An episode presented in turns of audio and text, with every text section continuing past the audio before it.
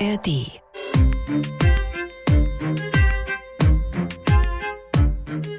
Und wenn du dann so eine Pille hast, die du nimmst, und die gibt dir das komplett wieder. So, du nimmst die und 40 Minuten später bist du der sozialste Mensch überhaupt und kannst in riesen Menschengruppen rein und dieses Panikgefühl existiert gar nicht mehr.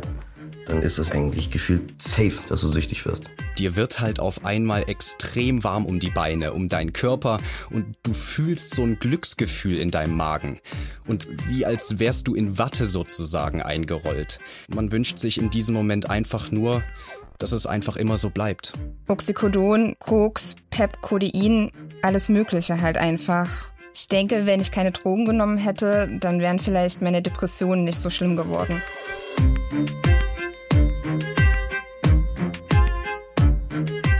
Süchtig auf Rezept, darum geht es in dieser Folge von MDR Investigativ hinter der Recherche, zu der ich Sie herzlich begrüße. In diesem Podcast sprechen wir mit unseren Autorinnen und Autoren über ihre Recherchen und persönliche Eindrücke während der Arbeit am Thema. Immer freitags alle zwei Wochen gibt es in der ARD Audiothek und überall da, wo Sie diesen Podcast gerade hören, eine neue Folge. Ich bin Cecilia Kloppmann und arbeite für die politischen Magazine des Mitteldeutschen Rundfunks. In Deutschland sind laut Bundesgesundheitsministerium 2,3 Millionen Menschen abhängig von Medikamenten. Darunter Benzodiazepine, auch Benzos genannt, Opioide, also Schmerzmittel wie zum Beispiel Tiledin oder Codein. Und es gibt leider eine zunehmende Zahl Jugendlicher, die eine Abhängigkeit von diesen Stoffen entwickeln. Mein Kollege Milan Schnieder hat mit abhängigen Angehörigen von Süchtigen, Therapeuten und auch mit Dealern gesprochen und daraus einen Film gemacht. Der ist zu sehen auf YouTube im Channel MDR Investigativ und heißt Süchtig auf Rezept. Und Milan ist heute bei mir zu Gast im Podcast. Ich grüße dich, Milan. Ja, ich grüße dich auch. Hallo Cecilia. Fast jede Sucht, also ich glaube zumindest, dass es so ist, beginnt erstmal mit so einem guten Gefühl. Ist das denn bei diesen Medikamenten, zum Beispiel bei den Benzodiazepinen, auch so? Das kann man sagen. Das sind meistens Tabletten, die haben einen Wirkstoff, den es schon seit den 60er Jahren gibt. Und die docken an einem bestimmten Rezeptor im Gehirn an. Und das kann eine beruhigende Wirkung haben. Es gibt unterschiedliche Medikamente, die Benzodiazepine enthalten.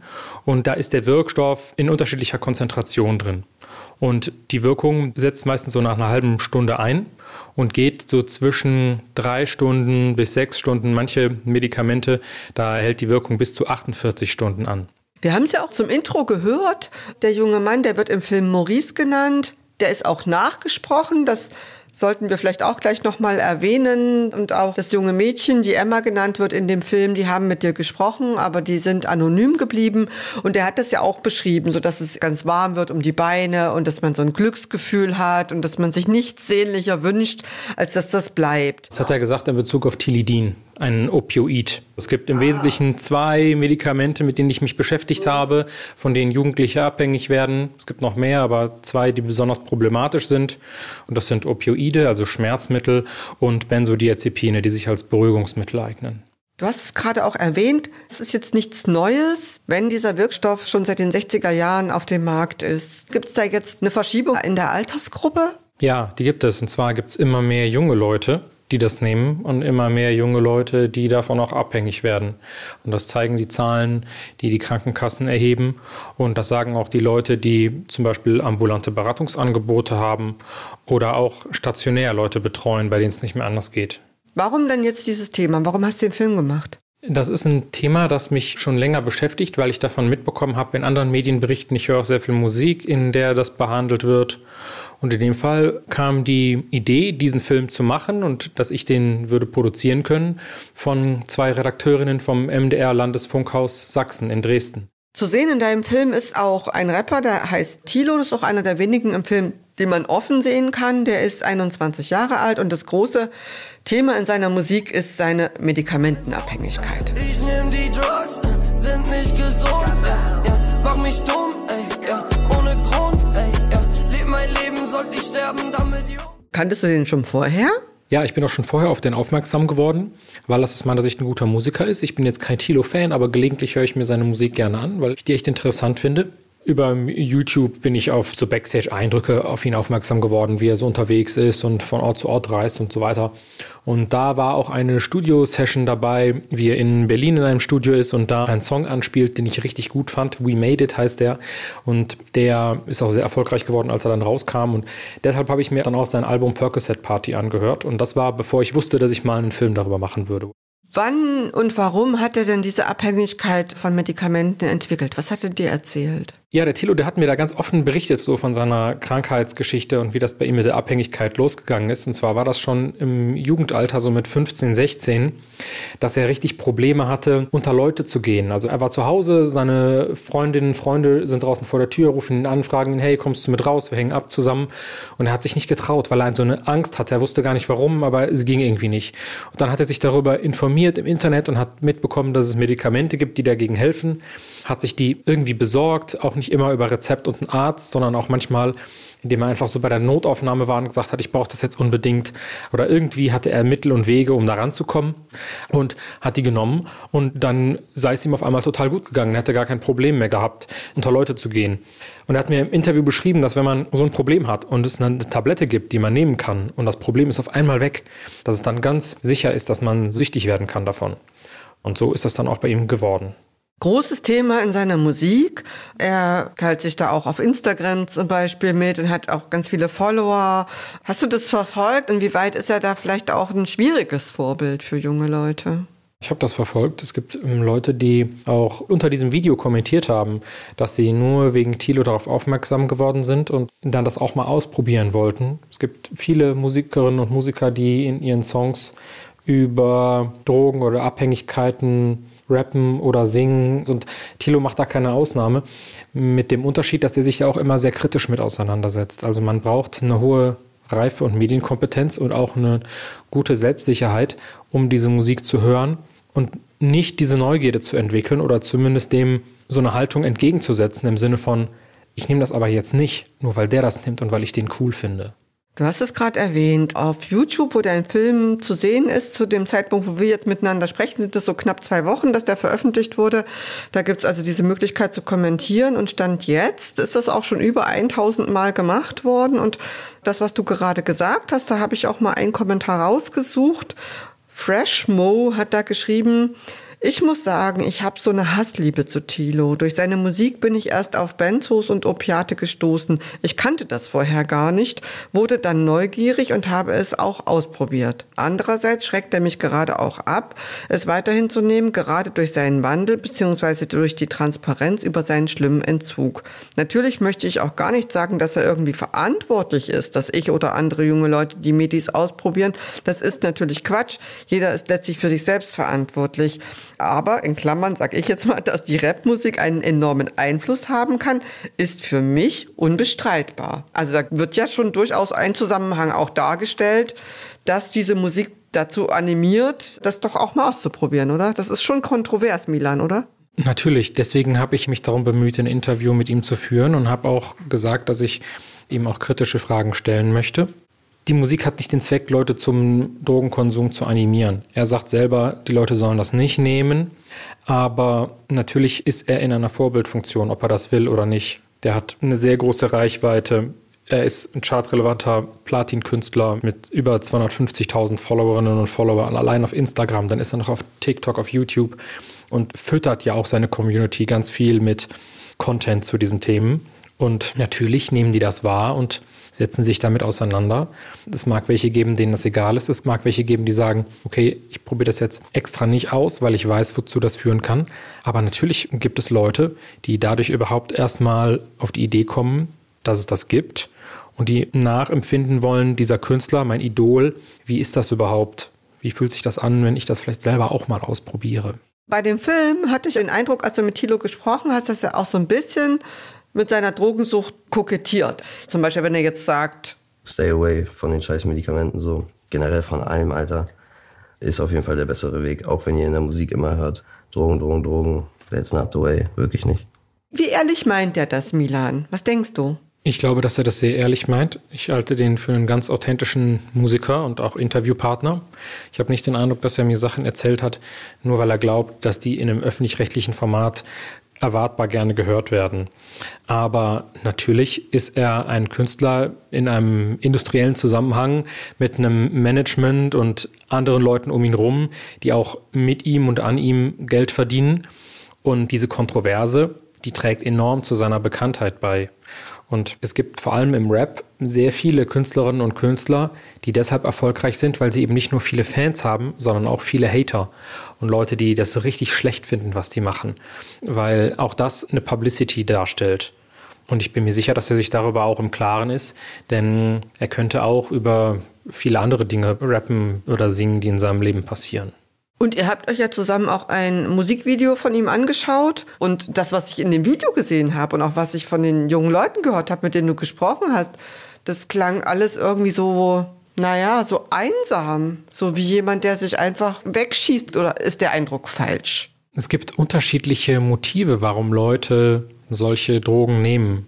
Ich habe ja mit insgesamt vier Betroffenen gesprochen für diesen Film also zumindest vor der Kamera. Ich habe noch mit mehr Leuten gesprochen im Hintergrund und in der Vorrecherche. Da gibt es zum Beispiel den Maurice, der kommt aus einem Elternhaus, das ist ganz gesund und intakt und super liebevoll. Aber unabhängig davon hat er Depressionen entwickelt, hat sich oft einsam gefühlt, hat Liebeskummer gehabt und hat dann diese Medikamente ganz alleine für sich im Zimmer genommen, wie in so einer Meditation, manchmal auch zusammen mit anderen, aber vor allem ganz alleine für sich. Und in dem Interview hat er auf mich total reflektiert und empfindsam gewirkt. Aber es gibt auch andere Leute, also zum Beispiel die Emma, die ist ein Trennungskind, die ist oft umgezogen. Das war zu der Zeit von ihrer Pubertät, wo sie nicht so richtig wusste, bin ich jetzt bei der Mutter oder beim Vater, wo bin ich zu Hause, wo ist meine Heimat, wo bin ich sicher. Und hat dann ganz viel Zeit mit ihren Freundinnen und Freunden verbracht. Und da gab es welche, die waren experimentierfreudig und haben alles Mögliche genommen, bis hin zu Heroin. Und da gab es zum Teil richtig wilde Partys und auch so eine Gruppenzwangdynamik, weshalb sie dann das ein oder andere ausprobiert hat. Insgesamt hast du ja vier junge Leute getroffen. Tilo, dann Maurice hast du gerade erwähnt, Emma und der vierte ist Joshua.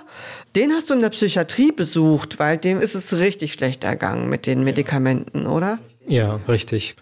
Wie ich ihn jetzt erlebt habe, das war schon erstaunlich. Das ist ein junger, schlanker Mann, der eine sportliche Figur hat, dem man jetzt erstmal so nicht viel anmerkt, außer dass er vielleicht ein bisschen blass ist. Aber der hat ganz leise gesprochen, auch nicht viel geredet, also relativ kurze Formulierungen immer nur.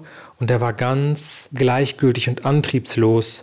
Der hat mit ungefähr 17 zum ersten Mal Benzos genommen so genau weiß er das gar nicht mehr, weil man auf Benzos sein Zeitgefühl verliert. Und bei ihm ist der Konsum so lange und so regelmäßig und exzessiv gewesen, dass er gar nicht mehr genau sagen kann, wie lange das her ist. Der hat das also jahrelang jeden Tag genommen. Und irgendwann hat er mal versucht, das abzusetzen und dann hat er Krampfanfälle bekommen und hat dann sofort wieder weitermachen müssen damit. Dann hat er versucht, zusammen mit seiner Ärztin das auszuschleichen, also den Konsum langsam zurückzufahren. Aber auch da hat er nicht die Disziplin aufbringen können.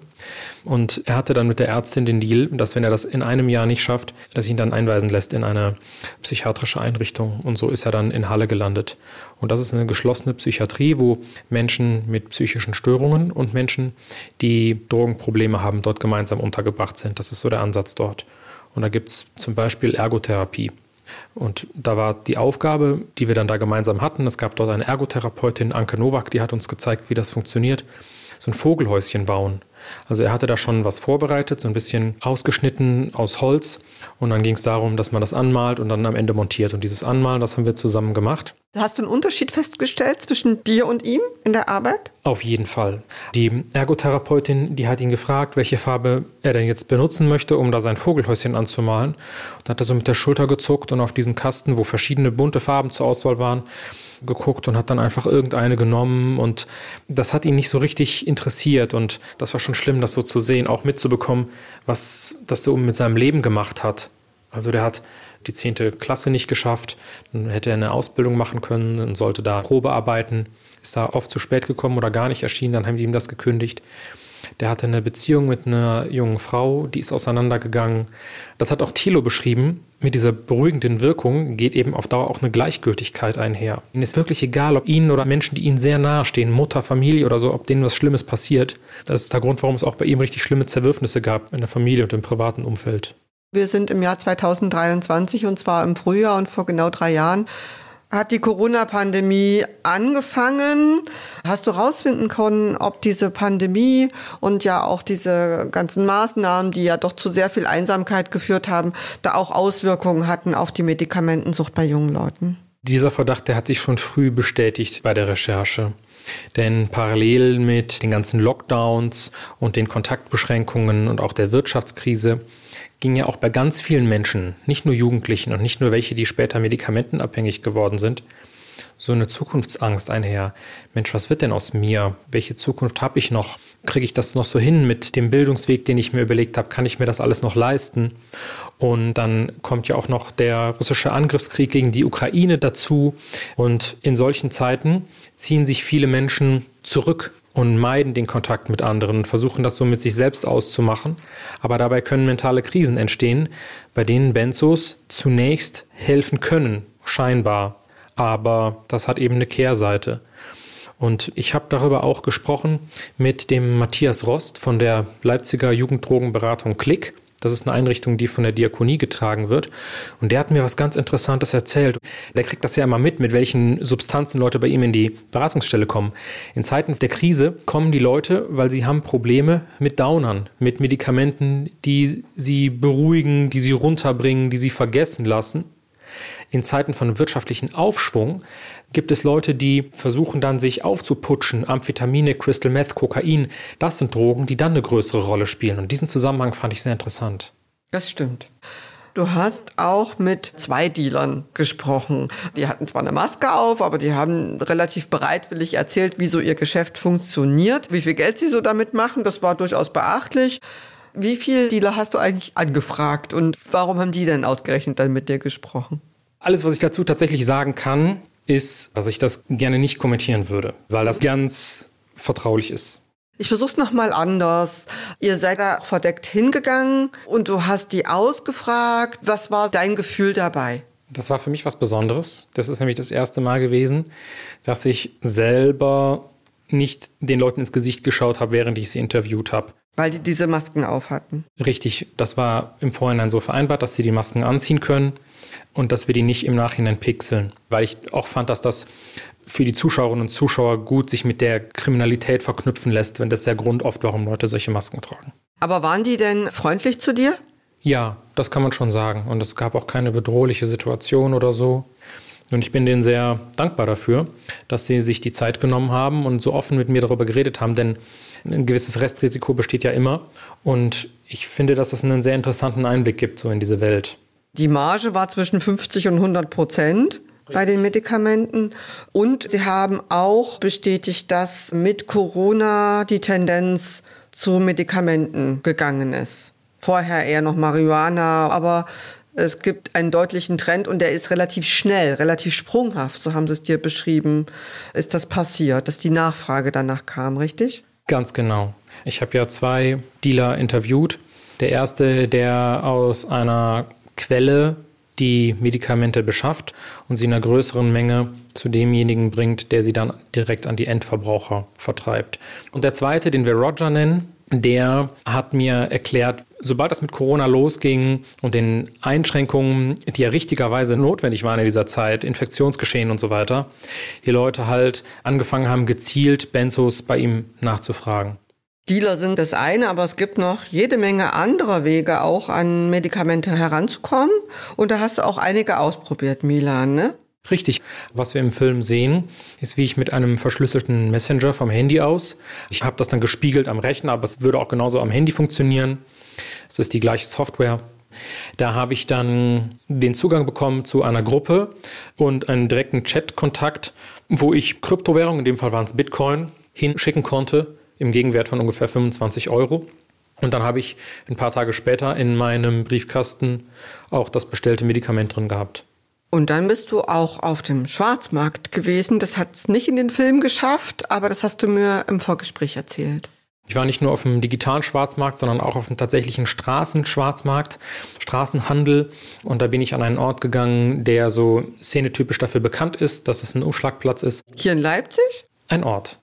Und dort bin ich gewesen und habe mich rumgefragt. Das hat zehn Minuten gedauert und dann hatte ich ein Beruhigungsmittel in der Hand für 10 Euro, vier Tabletten, also schon ein Vielfaches von dem Preis, den es in der Apotheke kostet. Aber dort braucht man ein Rezept. Also es ist ein rezeptpflichtiges Medikament gewesen, kein Benzodiazepin, aber es kann trotzdem schwere Nebenwirkungen haben. Du hast gerade erwähnt, Thema Rezept. Das scheint ja auch gar nicht so ein großes Problem zu sein, wenn ich mir so deinen Film angeschaut habe. Ja, solche Rezepte, die liegen manchmal einfach auf dem Tresen, so ein kleiner Stapel und im günstigen oder ungünstigen Moment, je nachdem, kann man die halt klauen. Dann gibt es Leute, die kopieren die mit einem Farbkopierer, empfinden eine Unterschrift nach. Und es gibt auch Apotheken, die da nicht so genau drauf schauen. Es gibt auch super authentische Rezepte, die im Darknet gehandelt werden. Mir hat ein Arzt auch mal erzählt, dass wenn mal in eine Praxis eingebrochen wurde, dass dort auch die ganzen Stempel geklaut wurden und dann Leute mit diesen relativ leicht erhältlichen Blanko-Rezeptblocks und den geklauten Stempeln dann selber authentische Rezepte fälschen. Wir reden ja vor allen Dingen auch über junge Menschen. Jetzt kommen die mit so einem Rezept in die Apotheke. Warum wird denen dann so ein Zeug ausgehändigt? Da muss man doch stutzig werden, wenn man hinterm Tresen in der Apotheke steht. Sollte man. Es gibt Apotheken, die sind da auch streng, aber es gibt auch welche, die sind es nicht. Und das spricht sich natürlich dann auch rum bei den Kids. Und dann gibt es auch Apotheken, da gehen dann die jungen Leute hin, zeigen ein Rezept. Das kann echt sein oder auch nicht aber die machen das extra an einem Samstag, sodass die Apothekerin nicht nochmal beim Arzt anrufen kann, um zu fragen, hey, stimmt das hier, ist eine junge Frau, ich bin mir nicht sicher. Ja, das sind so Tricks. Und man gibt das Rezept ja nicht einfach nur ab und hofft dann darauf, ein Medikament zu bekommen, sondern man zeigt das vor. Und wenn es nicht klappt, dann sieht man halt zu, dass man es wieder mitnehmen kann aus der Filiale raus und zu einer anderen geht. Es gibt welche, die sind da sehr überzeugend und haben dann eine Agenda, warum sie das brauchen. Vollmachten, alles Mögliche. Es ist ja trotzdem auch so, und das ist auch ein Thema in deinem Film, dass es auch immer wieder Rezepte gibt, die auch ausgestellt werden von Ärzten. Und du hast da mit Erik Bodendick gesprochen, der ist Präsident der Sächsischen Landesärztekammer und der ist auch Mediziner in Wurzen. Ich habe den vor allem rausgesucht als Interviewpartner, auch wenn es das am Ende nicht in den Film geschafft hat. Ich wollte mit ihm sprechen, weil er ist der Vorsitzende des Ausschusses für Drogen bei der Bundesärztekammer. Der hat mir erklärt, dass sein Ausschuss versucht, die Ärztinnen und Ärzte in Deutschland zu sensibilisieren, vor allem in Bezug auf das Abhängigkeitspotenzial der Medikamente, weil es halt immer noch Ärztinnen und Ärzte gibt, die diese Medikamente zu leichtfertig verschreiben. Und es gibt auch genau Richtlinien, wie lange und oft man diese Medikamente verschreiben darf, um zu verhindern, dass es gar nicht erst zu einer Abhängigkeit kommt. Aber es gibt eine Abhängigkeit so zwischenmenschlich, zwischen Ärztin, Arzt, Patientin, Patient. Und manchmal kann das richtig bedrohliche Ausmaße annehmen. Das fordernde Auftreten des Patienten führt dann auch manchmal dazu, dass man auch als Arzt sich fragt, was passiert denn jetzt? Geht er jetzt gleich mit dem Messer auf mich los oder was passiert jetzt? Das ist offenbar immer noch passiert, dass Ärzte das ganz leichtfertig verschreiben oder einfach mitgeben. Das kann man zum Beispiel in den Kommentaren auch sehen. Unter deinem Film habe ich auch noch mal einen rausgesucht. Querzi Bert von Rattenfeld schreibt da zum Beispiel, danke für die tolle Doku. Ich war 2016 wegen einer Psychose 20 Tage in der Psychiatrie. Hätte ich jedes Mal, wenn mir dort vom Pflegepersonal Tavo angeboten wurde, eine genommen, hätte ich später wohl ein Problem gehabt. Ich finde, dass es zu leichtfertig und zu oft angeboten wurde. Also man könnte ja als Fazit von unserem Gespräch und auch von deinem Film ja ziehen, dass Menschen immer noch viel zu leicht an diese Medikamente rankommen. Der Apothekenverband oder das Gesundheitsministerium, sehen die da irgendwie Handlungsbedarf, Milan? Das Bundesgesundheitsministerium sieht, dass es viele Menschen gibt, die ein Abhängigkeitspotenzial haben von Medikamenten und es gibt viele Hilfsangebote, an die dort verwiesen wird und man kann sich darüber belesen, dass das ein Problem ist, aber Leute, die Drogen nehmen wollen oder die Medikamente nehmen wollen, um sich zu berauschen oder die schon abhängig sind, die surfen ja nicht auf die Seite vom Bundesgesundheitsministerium und sehen, oh, das ist mit Risiken und Nebenwirkungen behaftet, deswegen nehme ich das jetzt nicht oder lasse das sein. Sondern die gehen mit einem gefälschten Rezept in die Apotheke und bekommen, was sie brauchen oder haben andere Wege daran zu kommen. Und ich glaube, dass ein verpflichtendes E-Rezept und damit die Abschaffung von sämtlichen Papierrezepten sehr viele Probleme lösen könnte. Ich habe das Gesundheitsministerium angefragt, und zwar mehrmals. Und die haben mich immer abgeblockt und abgespeist mit so Halbantworten. Und ich habe wirklich mehrmals gezielt nachgefragt, angerufen und so weiter. Und die Apotheker, es gibt doch auch einen Apothekerverband. Was haben die gesagt, Milan? Ich habe dort die Gelegenheit gehabt, mit dem Vorsitzenden der dortigen Arzneimittelkommission zu sprechen. Und der hat mir auch nochmal bestätigt, dass es ganz viele Rezepte gibt, die eben nicht fälschungssicher sind. Insbesondere die Privatrezepte. Also ein Privatrezept, das ist formlos. Das kann einfach ein DIN A4-Blatt sein, wo ein Arzt was drauf schreibt mit Stempel und Unterschrift. Und dann bekomme ich, wenn ich das in der Apotheke vorlege, das entsprechende Medikament. Das ist also nicht normiert. Und da ist natürlich dem Betrug und der Fälschung Tür und Tor geöffnet. Ich würde gerne unser Gespräch mit einem Kommentar beenden, den ich gelesen habe. Martin44 hat geschrieben, ein guter Freund ist letzten Monat an dem Konsum von Schmerzmitteln erlegen. Echt krank, was das Zeug anstellen kann. Also solche Geschichten habe ich in der Recherche viele gehört. Oft ist es so, dass der Medikamentenmissbrauch nicht alleine steht, sondern im Zusammenhang mit dem Konsum von Drogen, die verboten sind. Und ich glaube, das ist wichtig, dass wir dieses Thema auf dem Zettel haben und aufeinander achten und mitbekommen, wie geht es denn meinem Nachbarn, den ich immer seltener sehe, oder die Musik, die du da hörst, was macht das eigentlich mit dir? Wie setzt du dich damit auseinander? Milan Schnieder, vielen Dank für diesen Film und vielen Dank für dieses Gespräch. Danke, gerne.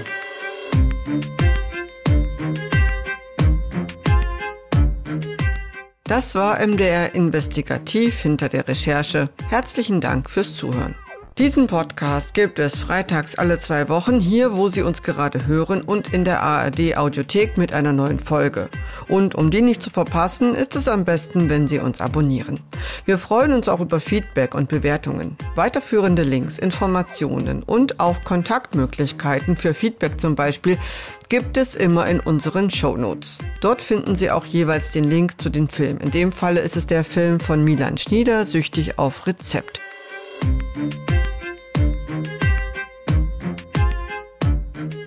Zu allen Folgen von MDR Investigativ gibt es jeweils auch ein Transkript und auch da ist nochmal alles verlinkt. Zu finden ist das alles unter www.mdr.de slash investigativ-podcast.